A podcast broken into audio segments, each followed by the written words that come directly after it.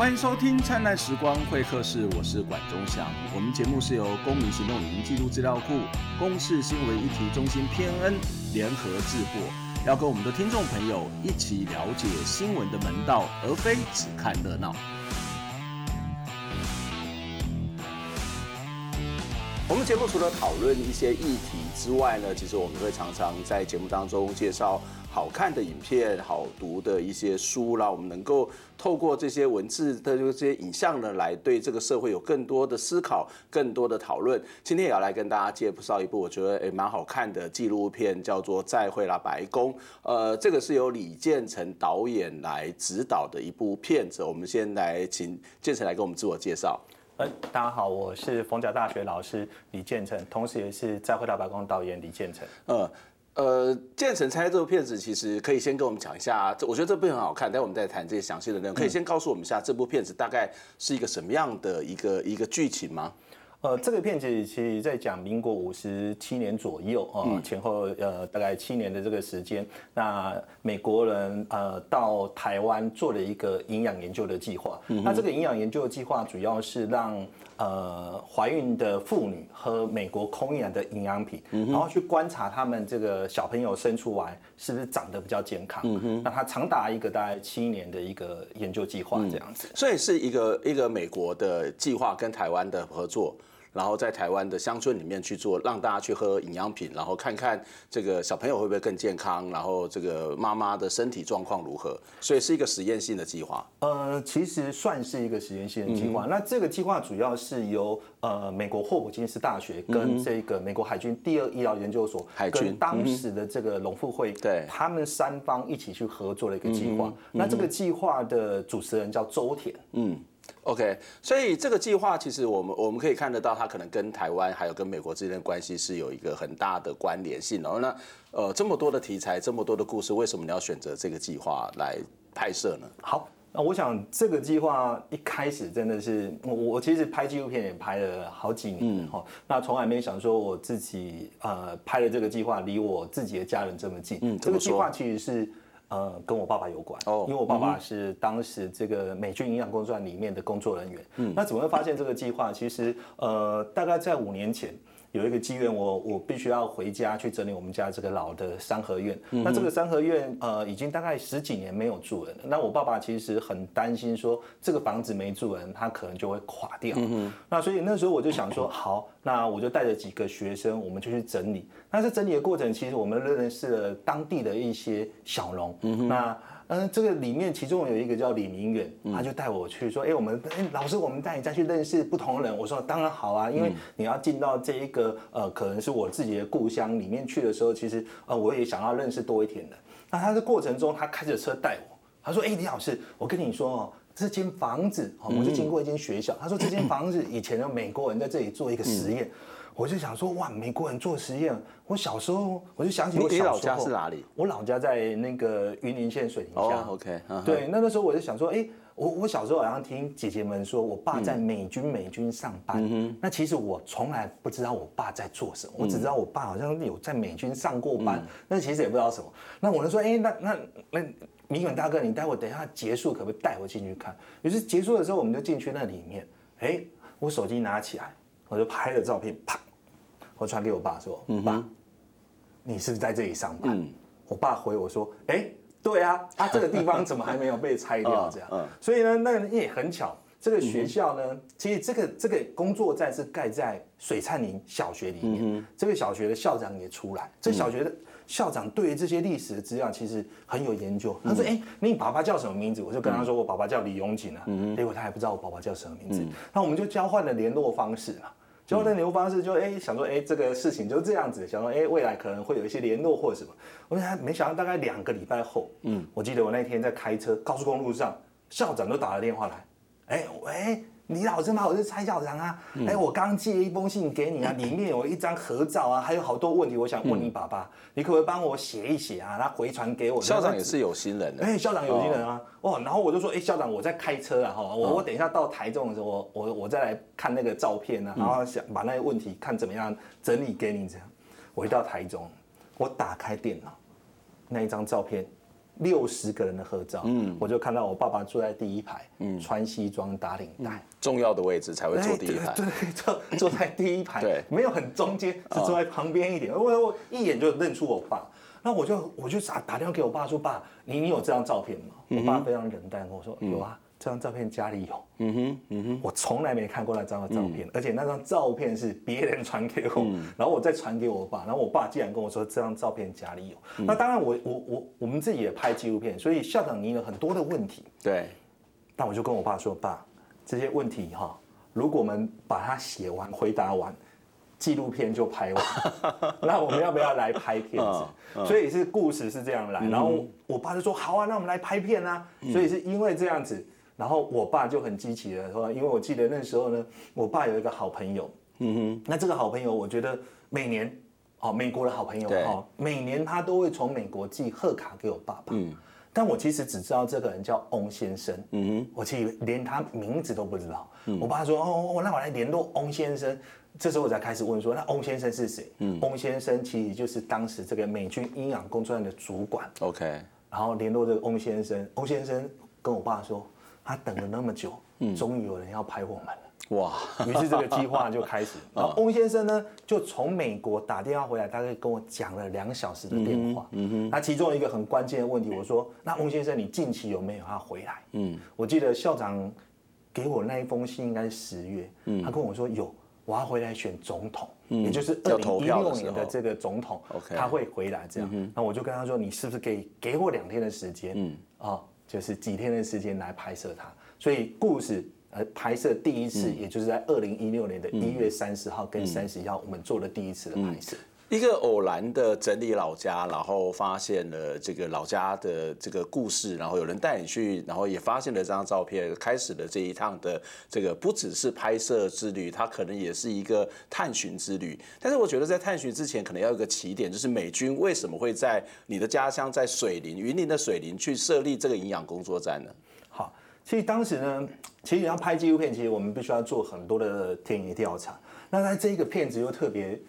困难，所以特别困难，因为它是一个历史，但我又不是历史出身的，所以我在找这些东西的时候，其实有点辛苦，我自己觉得有点难找，所以我一开始就想说啊，对于我们来讲，我要拍这个纪录片，最好的方式，我一定要有照片，嗯，一定要有影像，嗯，那我可不可以找到相关的资料？哎，我在台湾既然找不到相关资料，只有一篇报道，嗯，媒体去报道了。你是说有关于这个美军营养工作站几乎是没有资料，没有资料，只有一篇媒体报道。媒体报道，可是当时其实台湾对美国的依赖是非常非常的紧密的。没错，没错，没错。嗯哼，所以我们大部分知道美国人在台湾做的事情，比如说疟疾研究、肝啊啊，然后很比如比如说盖的西螺大桥啊，很多的资源进来。但关于这个计划，基本上是没有资料的。嗯哼，所以我一开始我就想说，那我要找资料，我要去哪里找？嗯，于是我从国家档案局，嗯。去他们那边去找资料，找到里面的研究员去帮我找，然后呢，电影中心，嗯哼，资料库也没有，嗯、然后呢，中央研究院我也去找，对，三个都没有，嗯、我想说怎么会没有？嗯，然后我就非常非常难难过啊！我想说，那片子大概没办法拍了，因为纪录片如果我没有办法这个当时的影像，我怎么去说服大家说，当时真的有美国人来到这个地方？嗯，后来怎么去突破这样的困境？其实当时我们我们在找这些资料的时候，其实就是问了，包含去乡下去问啊，哈，然后很多人说哇哇，美国人有来啊，对。啊。而且我还记得你在影片有哄上嘛，用广播，然后有些人来，结果不是。对对对对对对。啊，你说后来我们怎么找？其实我们因为那栋建筑物，其实我们很好奇嘛。嗯。那栋建筑物其实我们现在进去，基本上已经东西基本上被搬完了。对。因为隔了那么久，但是美国人在盖房子的时候，我们要知道，嗯，常常会有什么？我们如果去西洛大桥看，你会看到有什么？嗯。会有一个什么？落款。对。一个牌子。会有一个牌子。嗯，没错。那这一栋楼的门口就一边是中文，一边是英文，嗯哼，写着美国霍普金斯大学哪个教授，然后几年，民国五十七年七月一号，哦，他完工的，嗯哼，所以我们就想说，那有线索了，有线索了，太好了，所以这时候其实我我我拍这个片子真的很多人帮忙，嗯，因为你想问我们要去美国找资料，也不是说我们去找就可以找，嗯哼，我觉得人生就是很巧。我们学校有一个老师啊，建筑系的老师，他叫黄德生，在片子里面也有出现。他那有一次我们一起去打保龄球啊，就学校教职员保龄球队。他问我说：“哎、欸，李老师，你都在做什么？”我说：“哦，我都在拍片啊，我现在在拍一个什么样的片子？”哇，他就对我这个片子超有兴趣。嗯、我就跟他讲说：“哎、欸，我我你有没有认识什么美国人啊什么之后？”我就在乱跟他聊。然后我就说：“哎、欸，我我现在找到线索是霍普金斯大学，你有没有朋友在那里？你现在人生就是这么巧，嗯，他有一个博班的同学，嗯哼，在霍普金斯大学里面工作哦。”所以呢，他就跟我们说，哎，他他他开始怎么样找资料？他在网络上找到这个计划主持人周田博士的传记。对，你想说学校会帮一个老师写传记，这表示这个老师是其实是还蛮有分量的。没错，没错，没错。我们在想说，哎，应该是很有分量才会被写嘛。嗯。于是我们这时候，哎，觉得应该在做其他的事情，我们决定写信。嗯。因为我们知道他学校有一个档案室。嗯哼。可能有放资料，但我们不知道有没有，嗯、我们就写信了。嗯，大概隔了两个月吧。嗯哼，回了我们一封信。嗯，告诉我们，美国他们的档案室里面，霍普金斯大学的档案室里面有七箱的档案资料。嗯，第一箱的编号是什么？第二箱的编号是什么？第三箱、第七箱编号是什么？写得清清楚楚，只是没有告诉我们。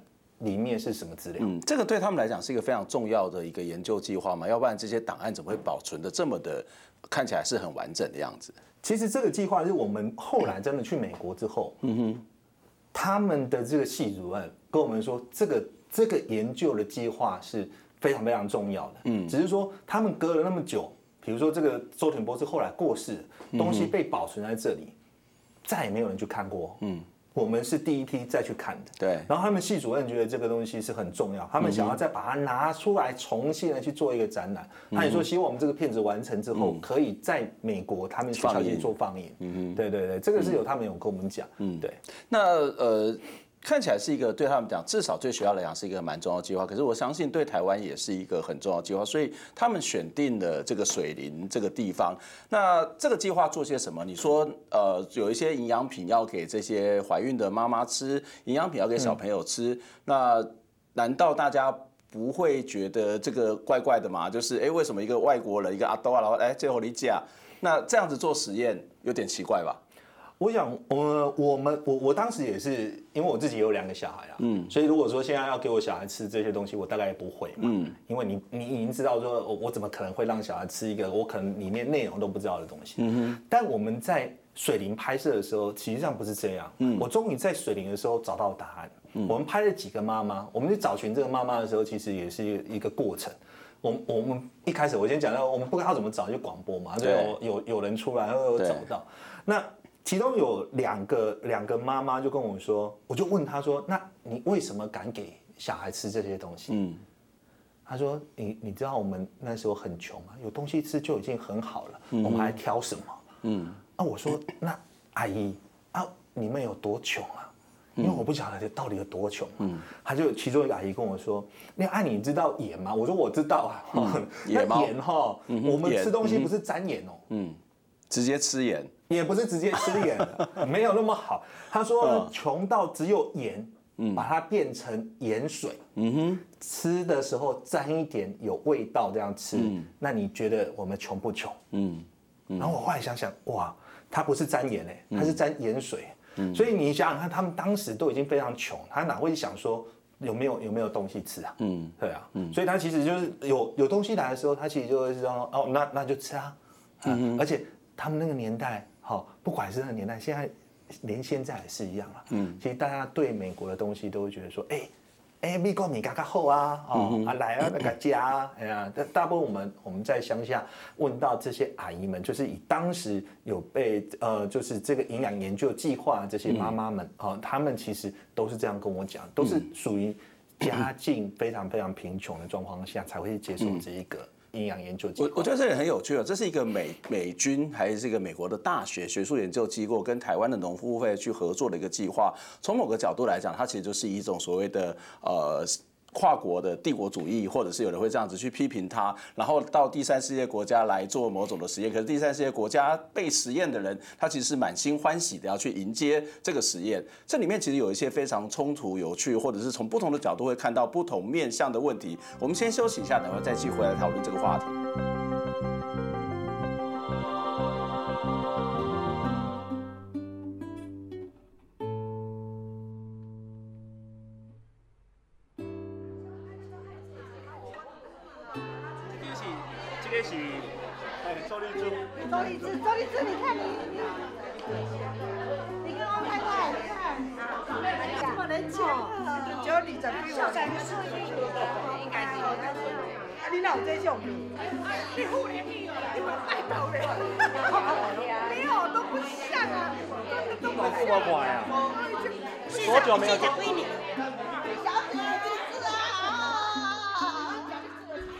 来，要准备哦，西瓜甜不甜？甜。好。OK。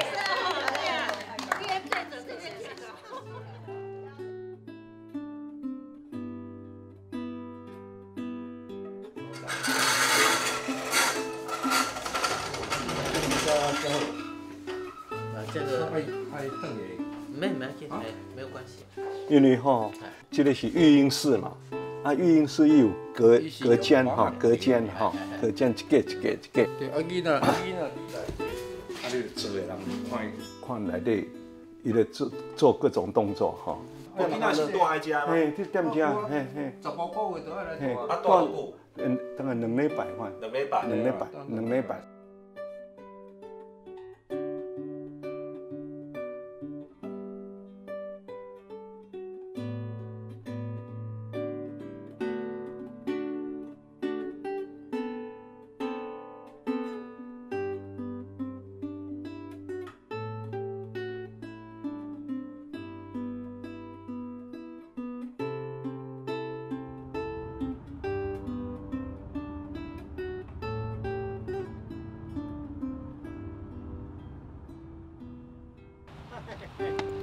欢迎欢迎欢迎欢迎！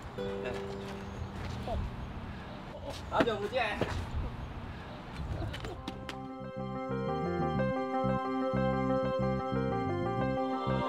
欢迎再次回到《灿烂时光会客室》节目的现场，我是主持人管中祥。今天在现场跟我们一起谈一部电影《再会老，白宫》。呃，导演李建成就在我们的现场。建成你好，哎，你好。我我在看你这部片子的时候，其实就脑袋里面一起浮现，就是呃。儿子的大玩偶系列里头的这个苹果的滋味，这个苹果的滋味里面，我们看到呃被美军撞到的这个台湾人，那结果他应该要很生气，结果哎不是哎，让他们去住一个很好的医院，然后每天送这个苹果给他们，他就很开心。我觉得这是一种非常矛盾的一种心理。我们现在跳出来看，觉得这是一个殖民嘛，这是一个所谓的呃经济的殖民，包括过去的美元等等，它是在经济上面的一些控制。可它在另外一部分，它可能同时要去改善你这里的生活，而这里头的当事人他未必会觉得是这是一个不好的，反而是一个正面的一一种象征。其实我们在节目当中之前也讨论过，像斗六东市场，它也是一个呃这种所谓的环境的改善计划。对，所以你可以看到有很多在美国或者在日日治时期都有类似的东西。可是从另外角度，它其实是某种程度希望来干扰或是干预你的整个政治经济的发展。你自己怎么去看这样的一种看看起来是一个矛盾跟冲突的现象？其实我我我我刚刚有讲，就是说，因为当时台湾很穷，嗯，所以我们接受了这个美国包含了这个美元的这一个支持，所以你你刚刚讲的这些说，不管是斗六或者是水林，那其实都是相同，包含了我们所谓的西罗大桥，它其实也是这个美国人给钱去盖起来的。那你刚刚说的农复会，农会的钱是谁来的？农会的钱其实就是美国给的钱，那其实可能一般人不知道说农复会，哎，农会不是。我我们我们的机构嘛，后来变成农委会，实际上一开始是不是的？对，他一开始的钱是从这里来。那当时农委会做了一件很重要的事情啊，可能可能大家想说，哎，这重要的事情到底是什么？其中如果以我们大概比如说五六年级生来看的话，你会记得我说我们小时候去那个。卫生所有没有？嗯，我们在片子里面其实有讲到，就是一个拱门，嗯，其实那个拱门的一个拍那一个牌楼的形式，牌楼的形式，其实全部大概都是美元他们所支持的这个钱。那当然你说，呃，我们在这里看这件事情，当然我们以当时五十年前，我觉得台湾人可能不会想到这么多。嗯，台湾人是想说，哎、欸，我美国人来帮助，南东假维吧，哎，南东假维吧。不过以现在来看，你当然会想说，哦，这个 可能不是这样子。嗯，包含我们在看这个这个二子大王楼里面这个苹果的滋味，包含杨德昌里面的牯岭街。嗯，其实你看，我们对这个片子里面对于美国，嗯，其实。崇拜的嘛，嗯，我们向往去美国，嗯、所以你在想说这件事情它影响什么？其实你想看台湾早期的一些学者，嗯，他们选择留学的第一个地方是美国，是是美国。嗯，那你再回到最前面之前，庚子条款，嗯，他们是不是也去美国？嗯，嗯，那庚子条款其实是赔款嘛，对，但是赔款是不是又让我们去美国？嗯，但你看周田博士，就这个计划主持人周田博士，嗯、其实。也是这个跟款的一个留学生，嗯、所以你整个在串起来的时候，是真的是一个巡回。嗯嗯，这个其实在，呃学术里面，我们常常，在一九六零年代，其实就是美国的现代化主义，那我所谓的所谓的发展主义，所以很多他都会去用这一种所谓的辅助的方式、协助的方式去影响到第三世界国家啊、呃，例如说。在传播研究里面谈到的创新传播这个概念、这个理论，他其实在谈这件事情，就是他们怎么去把一些新的事物、新的观念，或者新的药，或者新的种植的方式，让第三世界国家可以去使用。它背后可能是一个药厂，它背后可能是他们的这个所谓的农业的部门，它背后可能是他们的军火部门，他去支持的这些研究。没错，我觉得这个脉络来其其实是几乎是完全一模一样的啊。那不过我们再回过头来看这部片子里面，它虽然有这个大的架构，可是它里面有更多是这种。所谓人跟人之间的细腻的关系，例如这部片子叫做《再会啦，白宫》，光是听名字好像要跟白宫说再见。那但是我仔细在看这部片，我就觉得，哎，有一个再相会的意思，因为你这部片子的这个拍摄的过程，促成了这个营养工作站，甚至这个这些当时的护理师、这些呃主管以及当地的这些妈妈们，他们其实有很多的这种所谓见面跟互动的机会了。嗯，没错，因为当时就是呃，我在拍这片子，我不想要把它拍成有点像那种说教的一些纪录片，嗯、所以我当时就想说，我怎么样把它变成一个比较轻松方式。我一想到就是我想要透过这群阿姨们的一个相聚，嗯、然后让他们去说当时当年发生了什么事情。嗯、我想用比较轻松的方式去做这件事情啊。嗯、所以你说那个他们一起看照片。那个其实有部分，你看看了照片的时候，你会觉得那个情感，他们回到当时可能，嗯，高中刚毕业的时候，他们想到那一年所发生的事情。嗯，所以我们现在，比如说我现在四十几岁，我们常在想，就是说我十八岁的时候做了什么事情。嗯，我十八岁曾经骑摩托车上合欢山。嗯哼，我想我在拍他们的时候，我就看到他们在讲他们可能十八岁、十七岁，高中刚毕业的那个样子。而且这些人是从台湾各地到水林去工作的。呃。大部分是水田的人，哦，但有局呃有一部分是从外地去的，对，因为呢，他当时这个计划是希望造就当时这个水林里面的这个青年人，OK，但是他的一个条件其实还蛮高的哦，嗯，他不是说一般人想要进去工作就可以工作，嗯，他当时最低的一个要求是要高中毕业，嗯，那以当时大概五十年前高中毕业其实已经可以在小学当老师，对，对，没错，所以你看我我爸。跟我说，他其实要进这个工作站之前，他其实在小学当过老师，才进到这个工作站里面去工作的。嗯嗯，在这个过程当中，其实有非常多的影片的比例，或是你花了蛮多时间去美国。这个美国包括你去找那位你爸爸的上司长官，也去这个大学里面去查资料。可以讲一下你在那边的过程吗？好，其实我我们要去美国，因为我我这整个制作经费没有很多，所以第一个我们要去美国前，我们就担心钱啊。嗯。我要带两个摄影师，一个制片，然后还有我，还有一个北艺的老师，总共五个人。哇，那你想想这五个人是不是都要我出钱？对，是，这个算是一个规模不小的这种独立制片。对对对，那我那时候是想说，哇，那这五个人的所有的钱，我每天都在烧钱，所以我每天必须要控制好，说我我每天要拍什么。所以我们从美从台湾要去美国的时候，我们其实就转机的。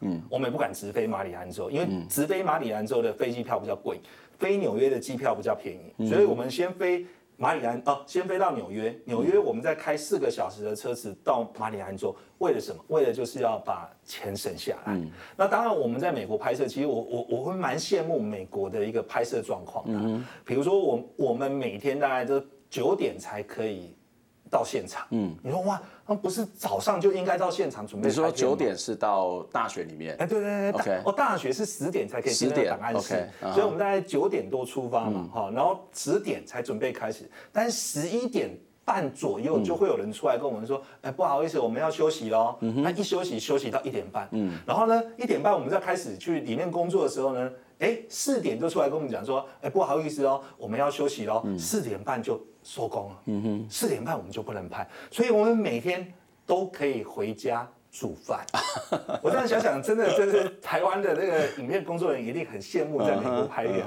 十点才开始被迫要休息了，被迫要休息，四点半就已经要收工哈。那当然，你你每天我们我们必须要省经费的时候，我们就是要去去每天回家自己煮饭了哈。那当然，我们就大概几天就会去一次超市。但几天去超市，我每天都很，每次都很心痛啊，因为都是刷我的卡，就一直刷卡，一直刷卡，所以那十五天其实还花了蛮多钱的。只是我现在不太敢算，说我到底花了多少钱。嗯，不过我想这个过程应该是蛮值得啦。除了去把这个故事讲出来之外，呃，我记得你也跟我讲说，其实你在看那些档案资料的时候，发现你父亲的照片。当时看到爸爸的照片，呃，的心情是什么？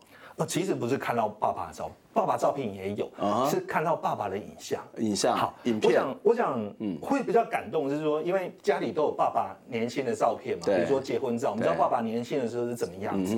但我们飞了那么远。然后找资料找那么久，我到美国霍普金斯大学档案室里面，他们把档案说拿出来说，请问你们要看吗？我们当然要看啊！我们就坐在那边看的时候，影片放出来的时候，嗯，我就看到我爸爸年轻的画面在那边走来走去，而且是一个工作的，对不对？对，工作的那个影像。嗯是动的，嗯，不是静止。静止当然很多，嗯，动的很多。但我也必须要承认一件事情，说，我觉得美国人对于影像资料的保存这件事情是值得我们去学习。嗯嗯，一个长达五十年前的影像，既然可以完完整整的保留在一个学校的档案室里面，而且是整理的整整齐齐的，有。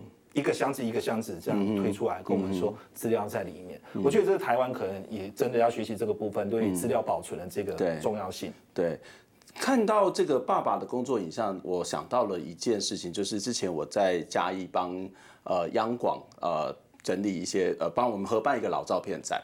然后我们就发现这个王小弟爸爸的照片，王生将军去央广民雄台巡视，那我就跟王小弟讲这件事呢，也邀请他去看展览。然后小弟老师跟我讲说，他第一次看到他爸爸不是在家里面的样子，嗯，我觉得那是一个很很特别的经验，很感人的经验。对，整体来讲，你是用什么样的心情去面对这一切？就是他不是只有在拍片，我觉得那个是一个某种的探寻的过程，嗯，一种回到找找寻，不只是这些人的台湾的集体记忆，也是在找。选你爸爸的记忆的过程，是啊，没错。所以我，我我我回来之后，我其实跟了很多人讲，哦，不管是我们学校或者是其他人，我只要见到人，我包含了电影中心，我都跟他说：你们真的要把台湾早期的一些影像留下来。嗯，我们哪会知道说五十年后，我既然从台湾飞了那么远去看了这些资料，嗯，所以其实台湾对于这些资料，哦，不管说文字、照片、影像。我觉得我们政府应该要花更多的力量去做这件事情，嗯，而且是有系统性去做了，好，不是说我这边收一个，这边收一个，或者是计划支持一下，然后支持一下之后计划没有，整个就没有掉了。嗯，我觉得这个部分可能是我们重新要去解释台湾到底有多少影像的资料，或者是相关的一些文献资料应该去保存。那当然，国家电影中心或者是国家档案局有做，但。有些东西是不是应该做的更多？甚至我们在国外的这些影像，是不是有机会可以把他们从国外把它买回来？嗯。不过你讲到这个，就让我会有一点点的感慨啦，因为我其实，在博士班开始，我就做呃一个研究计划，就是当助理叫大文山传播与发展资料库。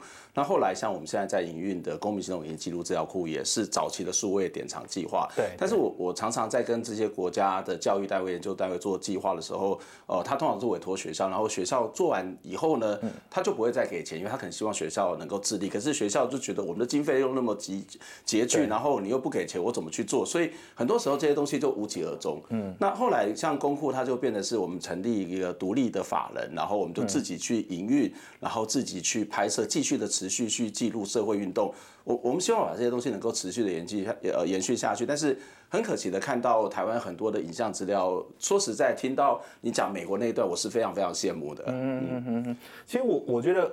我我们两个应该等一下出去就买一张彩券，也许我们中了，我们之后就来做一些真的有意义的事情。但我觉得说，政府大家可能要慢慢的，比如说，哎，我们在透过我们教育的场合，比如说，哎，我们两个都在教育界，嗯，也许我们可以透过教育的场合，我们不断告诉我们的学生，嗯，未来有一天我们的学生哪天他当了官员的时候，他会记得这件事情。我觉得也可以从我们教育开始做起。嗯，那当然我也觉得说，我们可能需要更多的企业家，嗯，也许真的有些企业家应该要来，嗯，进来做这件事情。嗯让台湾真的有一些早期的一些影像留下来。你说我帮我爸爸还有这群阿姨们成立一个赖群组，我常常他们在这个赖的群组上面，他们在传的东西，很多时候是一些老照片。嗯，我最近发现他们都在传老照片。那这些老照片从哪来？可能从网络上某一个人流出来之后，他开始就转传。然后他们开始哇，这我们以前小时候是这样子。有时候我们看老的影像、老的照片，其实是一种回忆。嗯，有时候我们在看这些东西的时候，我们会想到当年到底发生什么事情。嗯。当我把这些影像拿回来，从美国拿回来，放在投影片给他们看的时候，我现场觉得我做那件事情是有意义的。嗯，嗯，我在美国买了一张一张照片，光处理费。照片一张二十九块美金，嗯，我买了六十张，我用个人的一个名义，我买了六十张回来，我带到那个场合给他们看的时候，那些阿姨们说哇，这块笑脸写出呢，然后呢阿姨就跑到那个画面里面说，哎、欸，搞起几天我被海湾孙公跨哇笑脸写写中啊，真的很感动哎，就在影片里面，我也把这一段把它呈现出来。对，我觉得哎、欸，这部片很多细节，包括你刚刚谈那些东西，还有一个细节就是你用的音乐。你当然，我我只是因为不是说他做的所有的配乐，而是你用了很多的现场音，就阿姨们唱的往事只能回味，还有评剧，这是刻意的吗？嗯、其实这个东西不是刻意啊，为什么？嗯、因为那一天我请阿姨们唱歌，哦，就是往事只能回味的时候，我请他们唱歌，他们就一开始他们就哎呀被唱啥被唱啊啊没邀请没邀请，结果突然有个阿姨就开口，嗯，结果大家就唱了。去唱那几句，就那几句而已，没有再往下，因为他们不记得歌词。嗯，那评剧这件事情呢，就是他们其实，在聚会的时候，他们就已经把它拿出来。他们说：“哎，我们大概在秋节过嘞哈。”他们就是有一个阿姨印了。每个人发一张，嗯哼，然后开始一堆人就唱，他们每、嗯、每次只要聚会好像都会唱这首歌，嗯，对，所以变成，哎，我就把这两首歌放到这个片子里面去做一个穿插，嗯，但是这其实接的非常非常好，而且我觉得看完这部片子，我觉得往事不是只能够回味啦，它还是有很多新的可能性，特别是在最后的那一 part，我看到一个画面，我很感动，就是校长在清洗那个白宫那栋建筑物的墙壁，他要给他新的机会跟新的开始。所以校长其实呃也蛮蛮花多蛮多时间在做这件事情。比如说，嗯、因为他打电话跟我说：“哎、欸，李老师，我可以买一个加压哦，加压 那个要洗白宫，我已经洗了。”我说：“校长，你洗完了吗？”因为因为对接片来讲要拍到画面啊。对。哦，可以做把给人塞掉啊。我说：“哎，校长，你不要洗完了，我要去拍你，对不对？嗯、洗。”所以也是才会有那一段他在洗那个白宫。嗯。那当然，我觉得校长跟这个云林县文化处其实他们都。很花时间来经营这件事情，所以这栋建筑物在校长的努力下，它已经在去年的时候成为云林县的历史建筑。哇！它等于就未来不会真的被拆掉，它会永远保留在这个水灿林国小里面。嗯，所有的记忆都是要靠我们去把它保留下来，不管它是官方或是民间或是任何的有心人。今天非常谢谢建成来跟我们分享这一部新的作品，未来也会上网去集资，也会有很多其他的这种放映的活动。那让我们可以看到哦，原来记忆。原来往事不是只能够回味，它有很多很多的这种新的可能性。那也要特别跟我们的观众朋友呃报告一件事情，就是这一集是我们呃灿烂时光会客室公视跟公库合作的最后一集。那在下个礼拜开始呢，灿烂时光会客室会继续的播出，不过就由公库来独立制作、独立的播出，会在公库的网站，会在灿烂时光会客室的网站来跟大家继续的播出。也欢迎大家给我们一些意见跟指教。非常谢谢建成，也非常谢谢我们的观众朋友的收下一次再会，拜拜。